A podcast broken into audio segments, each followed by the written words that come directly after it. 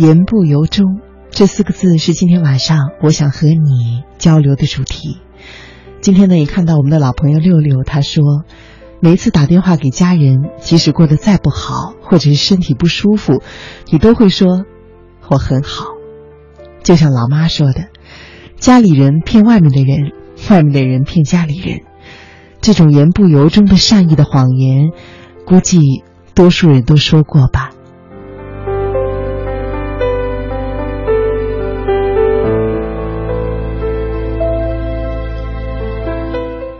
类似的留言呢，还有皮卡丘。他说：“明明知道坏的结果，自己呢却对身边的人说没事儿，还哈哈大笑着往前走。可是，其实自己不敢回头看，怕一回头，就自己的眼泪止都止不住了。”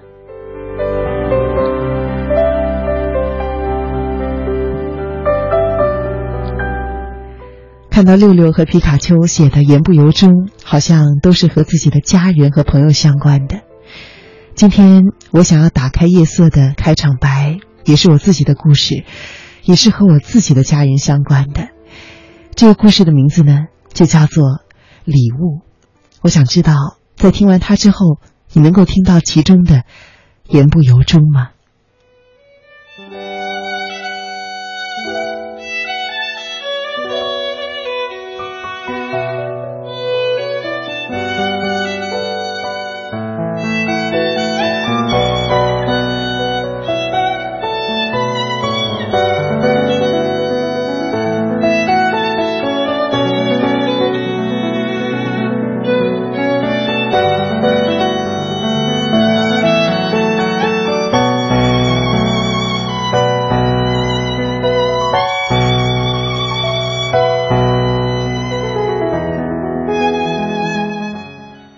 和父亲去机场接妹妹，妹妹参加了一个国外游学的夏令营，她和她的一个朋友一起出国去转了半个月。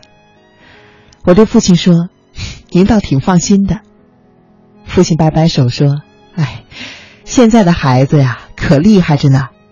这两个小家伙在国外玩的不亦乐乎。看你妹妹天天发朋友圈，说是去游学，其实是去旅游的，把我给骗了。”我们都笑了。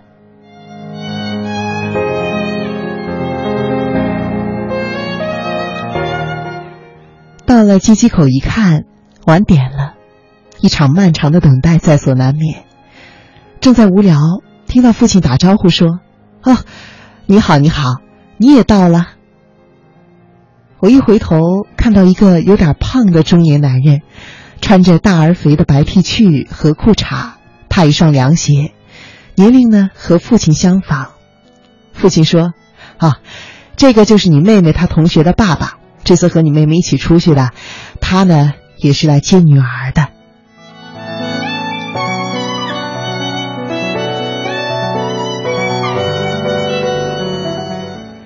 两个父亲就在那儿聊上了，而我呢饶有兴趣的听起他们的交谈。白 T 恤父亲说：“哎。”你们这女儿这十几天出去，都跟你聊天吗？父亲一撇嘴，哎，不聊，惜字如金的，问一句答一句，问几个字儿就只答几个字儿。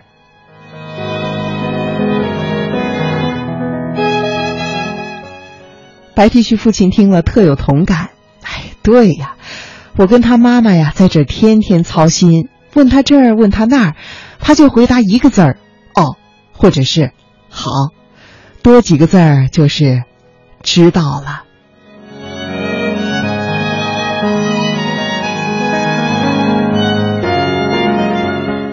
可是啊，这孩子倒有时间发朋友圈我跟他妈妈都跟侦探似的，天天呀就从他的朋友圈里捕捉蛛丝马迹，知道他也没空、没兴趣跟我们聊。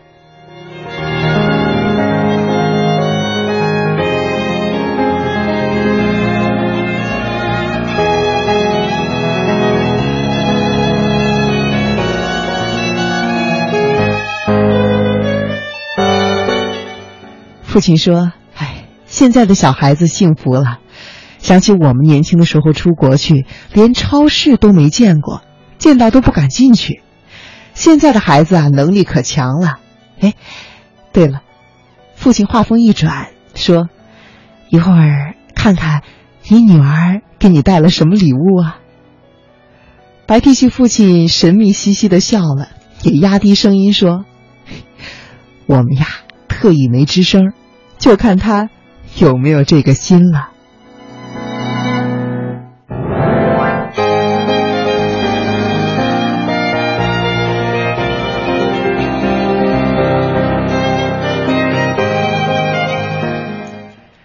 你知道我的父亲怎么回答的吗？他说：“临回来的前一天啊，我们家小家伙问我穿多大码的衣服，语气里有那一点忍不住的得意，我一下子就听出来了。而我也马上感觉到白 T 恤父亲明显的愣了一下，不过呢，他反应挺快，忙给自己找补：啊啊，嗨，这个其实啊。”小孩子呢也不会买东西。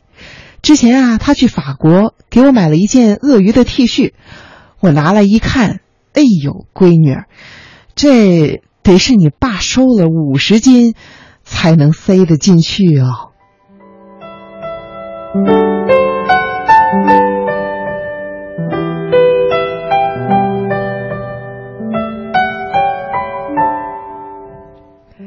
我在一旁听着，暗暗的笑了，好像呢比听相声还要有趣。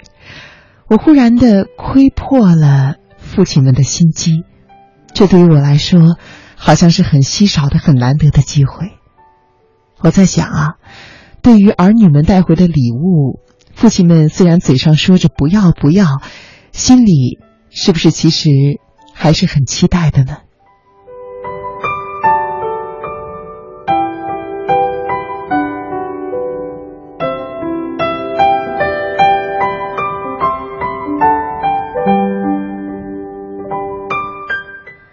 我是一个很喜欢给家里人带礼物的人，每一次我回家之前呢，总会留出两天去选礼物。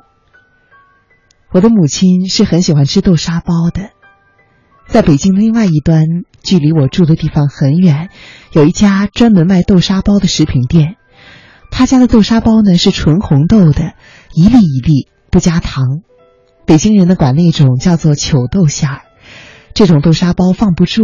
非得要买新鲜的才行，所以必须要在回家前的一两天专程的去买。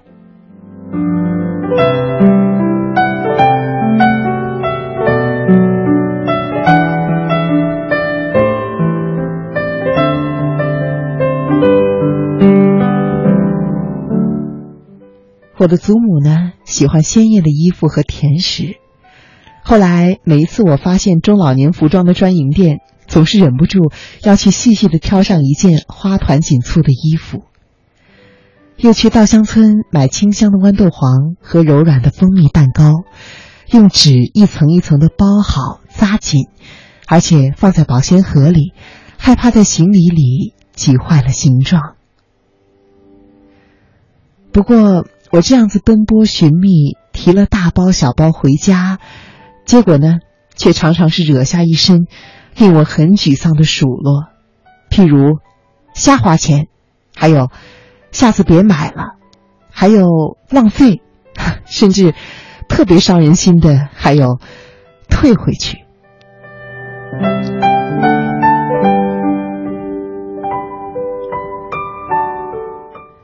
每当我满心的欣喜得到这样的回应，确实觉得心里很凉。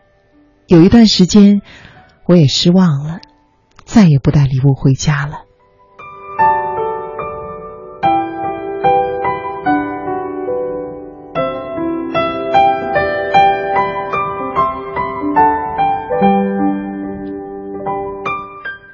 我在节目中经常和大家分享和亲情有关的故事和一些心理学的文章，而在那天，在我接妹妹的那一天，当我碰巧有机会听到了父亲之间的这场聊天儿。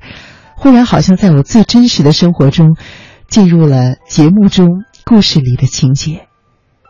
我在想，这个世界上，只有不多的人天然的懂得怎么表露自己的情感，特别是最最微妙、又最为深沉的爱。大多数人可能都是感到羞涩、尴尬，最后选择了沉默。有的人甚至会走向相反的方向，留给爱的人攻击和伤害。我在想，如果他们不能够或者不敢向我们走来，或许只有我们多走一步，多向他们靠近一步，学会破译这些爱的表达吧。